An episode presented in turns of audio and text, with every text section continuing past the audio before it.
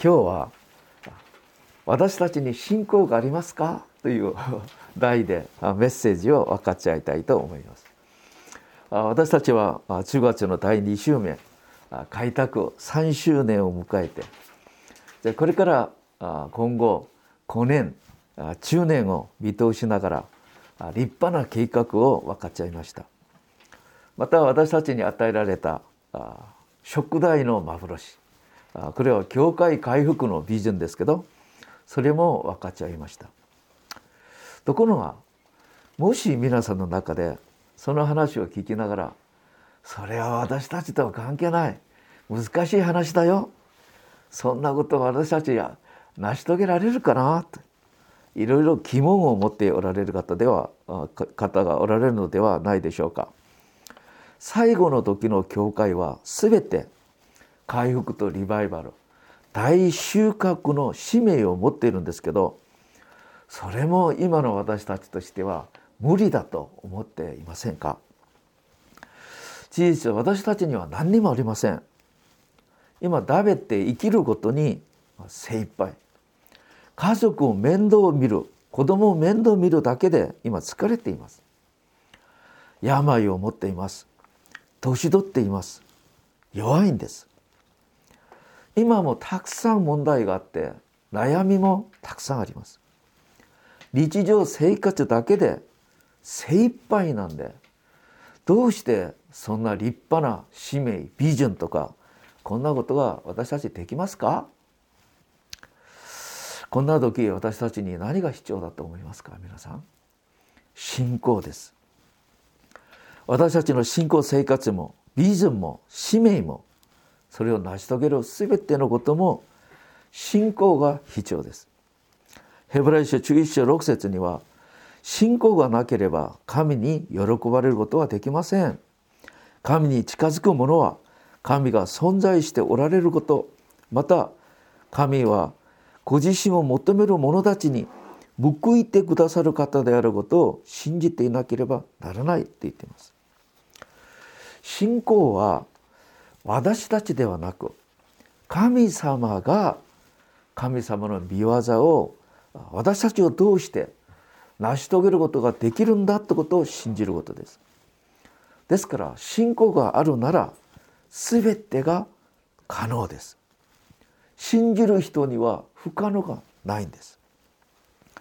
ですから今日は私たちに信仰があるのか今私たちは無理です悩みがあります弱いんですということはよく分かってるんですけど私たちに信仰がありますかという題で今日のメッセージを一緒に分かち合いたいと思います。じゃあ信仰とは何ですか？今日読んでくださいましたヘブライ書11章1節信仰とは望んでいる事柄を確信し見えない事実を確認することだと言います。新共同訳よりは新海訳がもっといいんですね。信仰は望んでいることを保証し目に見えないものを確信させるものですと言います。新海訳の訳がもっと素晴らしいんですけど信仰は目には見えないんですが確かに存在している実態を見るように知って信じることです。ですから2節には昔の人々はこの信仰のゆえに神様に認められました。新海訳では神様に称賛されましたっていう信仰があれば神様から褒められます神様が印を与えてくださいますしかし信仰がなければ何にもありませんこの際一章16節には神様は目に見えるものだけではなく目に見えない目には見えないが存在する全てのものを創造されたと言います。しかし目に見えるものはしばらく。目に見えないものは永遠だと言います。また目に見えるものは目に見えないものによって制御される。動かされるというお話もしてください。では目に見えないものを信仰によって見ることができるんだというんですけど私たちが信仰によってぜひ見なければいけないことは何なのか。ぜひ見なければいけないことは三位一体の神様と神様が行われる見業です。これをぜひ知って信じなければなりません。ですからヨハネ17章3節永遠の命とは唯一の孫の神であられるあなたとあなたのお使わしになったイエス・キリストを知ることだと言います。じゃあ神様とイエス様何をされましたか？神様は罪人である私たちを救うために三位一体の神様である一人子イエス・キリストを送ってくださって十字架で私たちの代わりに血を流してくださり罪から私たちを救われまた新しい命を与えてくださるために復活をなさいました。この全てが罪人である私を救うために神様とイエス様が行われることだってことを知って信じるなら永遠の命救いが与えられます。何よりまずこれが見えてこなければなりません。さあでは皆さん信仰の反対語は何ですか？信仰は見えないんですがそれを信じて行うことです。信仰がないものは見ることを見てえっと、見えるものをによって行うこと。これが信仰がないことです。信仰の反対語です。ですから見なければ信じないよという人たちは永遠に信仰ができません。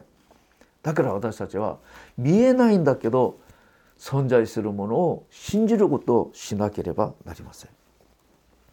じゃあ皆さん目には見えないんですけど存在するものは何があるんですか？私は簡単に考えていきましょう。鉄が鉄を引っ張ります。どうして鉄が鉄を金属が金属を引っ張りますか？その間にマグネティックというとえっと何ですか？磁石の力がある。磁石の力は見えないんだけど鉄が鉄を引っ張ります。また皆さん電気の力。プラスとマイナスがあってプラスの方からマイナスの方に電流が流れます。その間に何か置いたら天気がついたり物を動かしたり熱を出したりいろいろな働きができます。この電流の動きは目には見えません。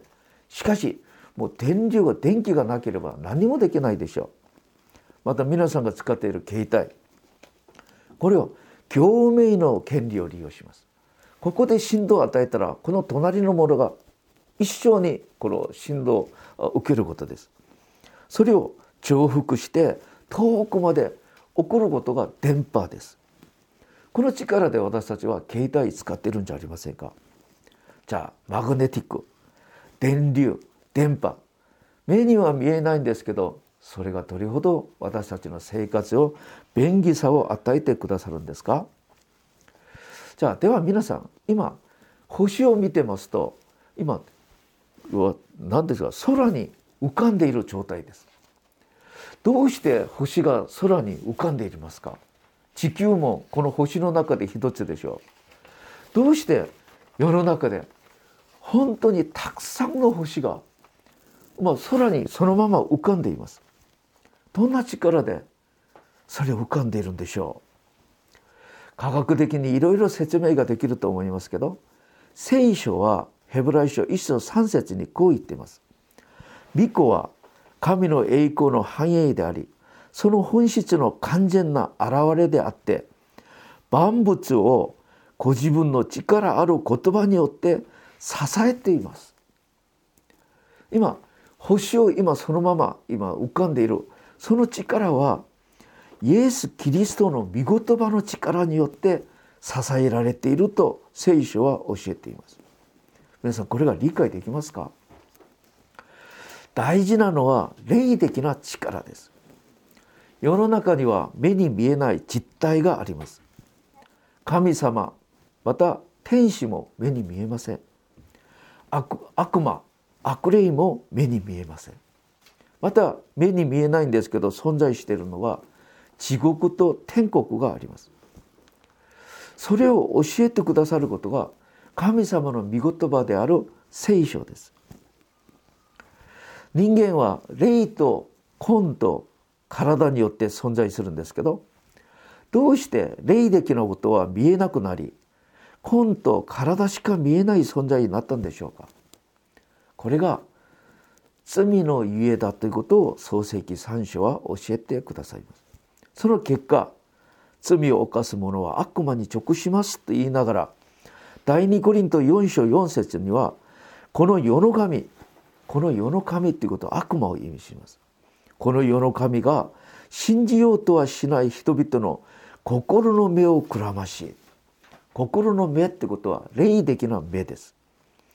ですから霊心の目をくらまして全世界がイエス・キリストの御言葉によって支えられていることを知らないように見ることができないようにしているんです。この全てが罪のゆえです。私たちがイエス様の十字架の恵みを信じて罪を悔い改め神様である悔い改めるなら聖霊様が恵みによって私たちの霊的な目を開いてくださってそれを信じることができるようにしてくださるんですけどこのようにして信仰があるのかないのかこれが一人の人生の永遠な運命永遠の命が書かれてあると言いますこの信仰がどれほど大事なのか神様は私たちを見る時にその人が信仰を持っているのかだけを見ています。そしてその人を通して全てを成し遂げられます。本当に大事なのは信じる人には不可能がない信じる通りできるんだということです。イエス様を口癖のようにいつもお話ししました。あなたが信じるのかあなたが信じるなら神の栄光を見るであろう。神の栄光ということは奇跡を意味します。あなたの信仰通りになりますように。あなたの信仰があなたを救った。信仰信仰信仰信仰って言います。もう一度言いましょう。信じるためには知らなければなりません。霊的なことを知らなければ。どうすれば知りますか？十字架の恵みで罪を悔い改める時。今罪が全てを塞いで見えないようにしてるから悔い改める時に罪を記憶してくださるそれで聖霊様が霊の目を開いてくださり明るく見ることができるように照らしてくださってこの全てを分かって信じることができます。ぜひともぜひともこの恵みが私たちに与えられることぜひともお願いします。じゃあ2番目です。目には見えないんですけど存在しておられる神様が信仰を表してくださるために選ばれた民がいます。その民がアブラハムイサクヤコブによって与えられたイスラエル民です。神様がイスラエル民に生きておられる神様を信じる信じることができるように信仰を教えるために今日のヘブライ書中1章29節から31節までは3つの知見を与えてくださいました。じゃあこの初めが出エジプトと豪快を渡るこの事件2番目はエリコ城の事件3番目は違法の女ラハブの救いの事件です。じゃあまず出エジプトと豪快の事件です。ヘブライ書中1章29節には信仰によって人々はまるで陸地を通るように航海を渡りました。同じように渡ろうとしたエジプト人たちは溺れて死にました。当時世界で一番強い国はエジプトでした。その強いエジプトの中国で奴隷の生活していたイスラエル民を神様が超自然的な力をで彼たちを救われたってことです。超自然的な中項目の災いを行って彼たちを導き出しそして航海の海を分けて海の中を陸地のように歩いて100万人以上の人々を脱出させたってことです。100万人以上の人が海を分けてその海の下の陸地を歩いて航海の海を渡ったってことですそしてその次にエジプトの軍人たちがこのエジイスラエル人たちを追いかけてくるようにしたんですけどそれも理由があったんですね。海が分けられて皆さん下の陸地が現れたって言ったなら海が壁になって両壁には水の壁が生じてしまう。その中で皆さんがこの川をずっと向こうまで来る通るように皆さんお話ししたら皆さん通りますか？水がいつかこれをもう元も元の位置に戻るかと思って怖くて通れないかもしれません。ですから後ろから追いかけてくるエジプトの兵士たちが必要だったということ。また彼たちがアラノに出た時にエジプトの人たちがまた攻撃してきて再びイスラエル人たちを奴隷にすることを防ぐために彼たちは航海の海で完全に滅絶させたということです。神様はイスラエル民の信仰のレベルに合わせて助けてくださったんですこのような働きをしてくださる神様は一体どんなお方ですか？イザヤ43章19節見ますと私は荒れの荒れ野に道を敷き砂漠に大河を流される。道がない荒れ野に道を水がない砂漠に川を流させることができる神様。私はこの事件を考える時にこれからでもキリスト者たち主の福音のために主の栄光のためにはこれからでもいくらでもこのような事件を奇跡を行ってくださる可能性がある神様を私たちは信じなければいけないと思います。豪華を渡ったってことは超自然的な働きを通してイスラエル人たちがその目的を成し遂げることができるように神様を助けることができるお方だってことを私たちに教えてくださいました。2番目エリコ城の事件です。ヘブライ書11章30節。信仰によってエリコの城壁は人々が周りを7日間回った後崩れ落ちましたって言います。イスラエル人たちがカナンの土地を征服するためにはその初めの町初めの城であるエリコ城を必ず征服しなければいけなかったんですしかしそのエリコ城は難攻不落の城でした。また彼らはこの城の扉をしっかり閉じて彼たちはもうイスラエルたちのこの人々の噂を聞いたから外に出てこなかったんです。どうすれば難攻不落というエリコ城を没落することができますか？神様はどうすればいいでしょうか？そのところで神様はイスラエル人たちに命じました。一日一回りをして7日目には7回回ってから大声で叫びなさいって言いました。一日一回りそして2日3日4日5日6日7日は7回回ってから大声で叫びました。そしたらエリコ城が崩れ落ちました。これは何を見せてくださるかと言いますと神様の御声を聞いて従うなら神様の御言葉通り奇跡が行われるんだということを見せてくださったことです。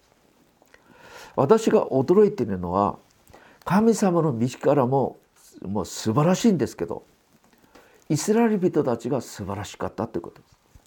40年間荒野で訓練を受けたイスラエル人たちの成熟した姿です。皆さん考えてみてください。7日間毎日1回ずつ回ります。だったら100万人ですよ。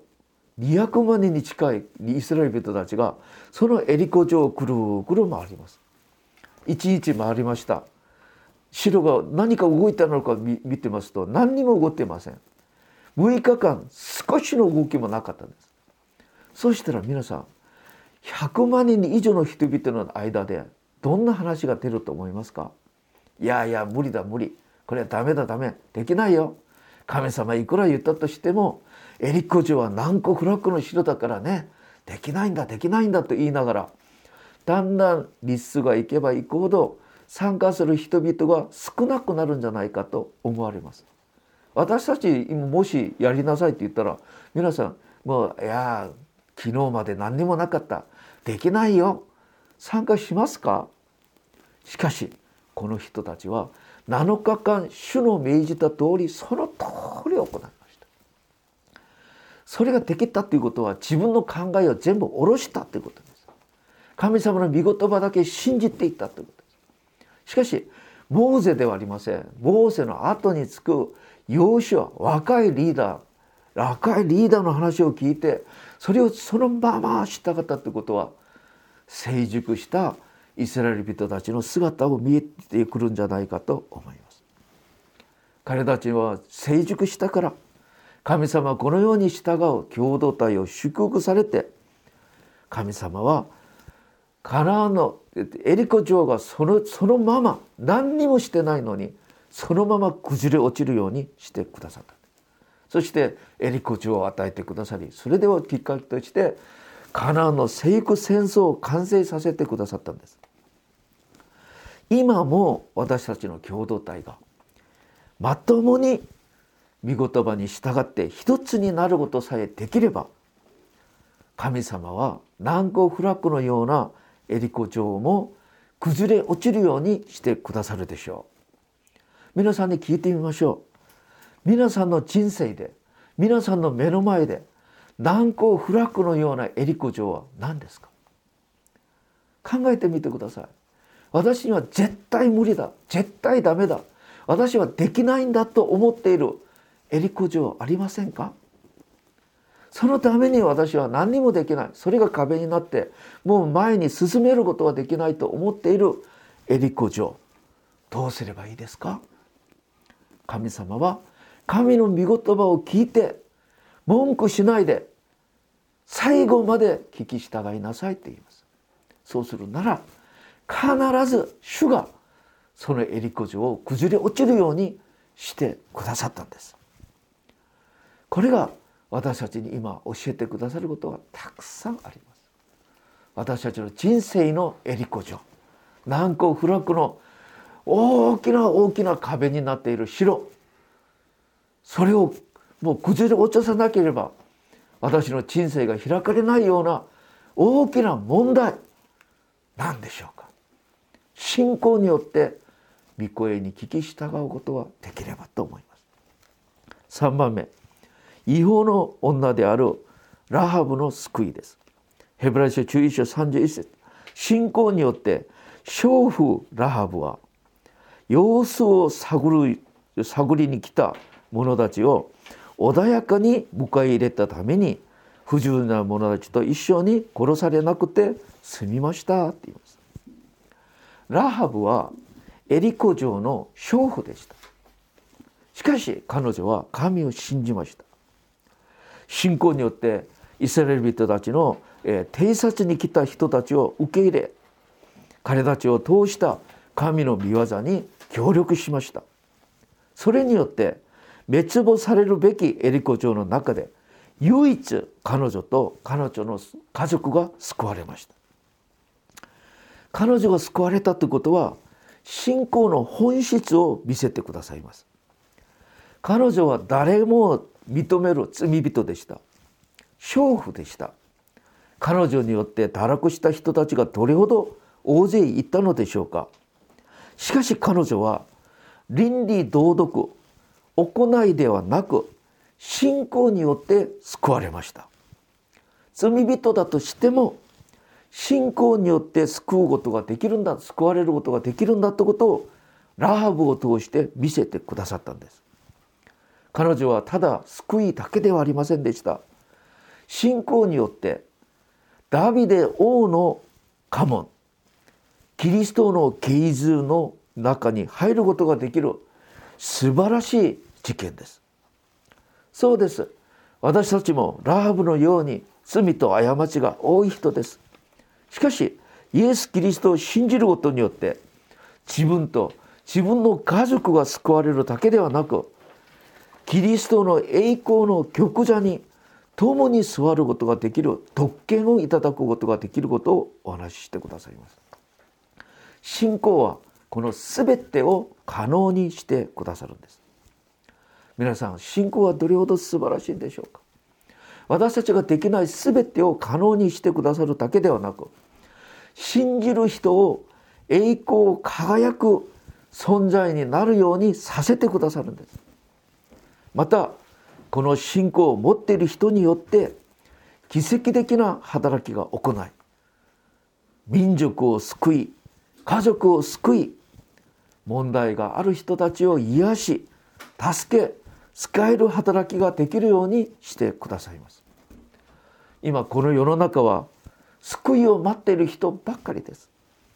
癒しを待っている人助けを求める人ばっかりです。誰がその人たちを助けることができますか？みんな自分の問題で精一杯じゃありませんか。この人を助けることができるのは信仰を持っている人たちしかありません神様は信仰を持っている人を使ってそのことを成し遂げてくださるんですこの3つの知見航海の知見エリコ城の知見違法の女ラハブが救われたことこの3つの事件は私たちの信仰は何なのかをよくよく見せてくださいます。ぜひとも皆さんお家に帰られてこの3つの事件を黙想してみてください。そしてこれを自分の人生に適用してみてください。この働きを通して信仰の先輩たちが悟ったのは神様は愛なんですけど絶対善の愛。全知の愛。全能の愛。全てを合わせて善を成し遂げてくださる。愛の神様だってことをみんなが知りました。私たちもこの神様を信じることができますように。3番目です。信仰によって得られることは何でしょうか？ヘブライ書中1章32節から40節まで。ヘブライ書の記者は聖書に現れてる全ての人物を全部まとめて信仰によって何が成し遂げられたのかを記録してくださいました。じゃあ信仰によって成し遂げられるのは快適な部分。表に表される部分もあるし私たちの内の内的にできる部分を教えてくださいます。まず信仰によって成し遂げられた快適な勝利の働きです32節から34節33節から読んでみましょう信仰によってこの人たちは国々を征服し正義を行い約束されたものを手に入れ獅子の口を塞ぎ燃え盛る火を消し剣の刃を逃れ弱かった者が強いものになり戦いの勇者になり敵を滅ぼしたと言います。信仰によって全てができたということです。勝利です。勝利。信仰は勝利。素晴らしい。快適には勝利を与えてくださいました。では内的には何ですか？35節から38節まで。この世の中を克服して勝ち抜くような信仰の内面性を与えてくださったんです。皆さんこの世の中はキリスト者を嫌がります。キリスト者を殺そうとするんです。しかし敵のさまざまな迫害の中で信仰によってこの全てを乗り越え信仰によって勝利ができるだけではなくこの敵を愛を持って使えることによって信仰の素晴らしさ信じる神様の素晴らしさを信者たちを通して表したんです。そしたら世の中の人々は信者たちが嫌なんだけど羨ましく思うようなそのような矛盾の中で陥るようになったんです。その働きができた理由は皆さん大事なのはその人たちは御国に対する希望が強かったんです。この世に対しては何にも求めませんでした。主のために苦難を受けることを喜んで担いました。そして世の人々を驚かせました。その人々がいつも思っていることはこの世の中は100年。天国は永遠ということでした。この100年短い時間の中で主のために思い存分主のために生きながら私は天国によって全てを成し遂げろとしました。以前天童師さんと私はゴルフが大好きで なんとか天気が良ければ今日打ちっぱなしでも行こうかなといろいろ考えたところで天童師さんと私はゴルフのクラブをなもう捨てました。そしてゴルフは天国でやろう。この世の中では主のために精一杯もう完全燃焼する 私たちになりましょうと言って今教会やっているところなんですけどそれ大事なんです。モーゼはエジプトの王子様でした。しかし自分の民と共に奴隷になりました。ヘブライ書中1章24節からずっと書いてありますけどなぜそうしたのか26節に書かれています。キリストのゆえに受けるあざきりをエジプトの財宝により勝る富と考えた。与えられた与えられる報いを目に向けていたからですって言います。ステパノは石打ちで殺されながら自分を石で殺す人々を神様に許してくださいと祈りました。初代教会の人々は円形競技場で獅子の餌食になりながら賛美をしました。世の中の人々の目には見えないんですけど確かに存在しておられる三位一体の神様世の中の人々の目には見えないんだけど確かに存在する永遠な天国と天国に対する希望を持っている人は100年しか生けないこの世の中で未練を持ちません。ですから世の中の人々はどうすることもできなかった。その人々がこの世の中を信仰によって神の身胸通り変えることができるパワーがあるんです。最後に信仰の先祖たちは初めから偉大な人ではありませんでした。アブラハムはよそ者でした。皆さんヘブライ人ってことは言葉時代がよそ者って意味です。モーゼはエジプトに住んでいるヘブライ人でした。ダビデは本当の妻から生まれた子ではありませんでした。少子出身です。みんな人生の問題が多かった人です。弱点が多かった人でした。しかし彼らは信仰によって生きたから人生の全ての弱点を乗り越えて神様から用いられる勝利の人偉大な人になりました。私たちに信仰がありますか？信仰があるなら私たちが持っている全ての弱点全ての弱さ全てを乗り越えることができます。神様は私たちの信仰を見て信じる人を祝福されます。私たちが生きているこの100年私たちは信仰を持ってどのぐらい快適に現れる勝利の印内的にしっかり立っている信仰の印を表すことができるのか。それによって世の人々が救われ私たちは最後の時のこの苦難最後の時のこの迫害を乗り越えて主に栄光を与える人になると信じます。私たちに信仰ありますか？主よ信じたいです。恵みを与えてください。私たちになりたいと思います。お祈りいたします。主よ私たちをご覧ください。私たちは何にもできない者たちです。弱い者です。私たちは何にも持ってません。しかし主が恵みによって与えられた信仰によって全てを乗り越え可能にできるしてできるようにしてくださった神様感謝します。この信仰を私たちが生かすことができるようにしてください。もっともっと信仰を増し加えてください。そして最後の時主のために思い存分の働き主に栄光を与えながらみんなが天国に行く私たちにならせてください。イエス・キリストの皆を通してお祈りいたします。アーメン。アーメン。ありがとうございます。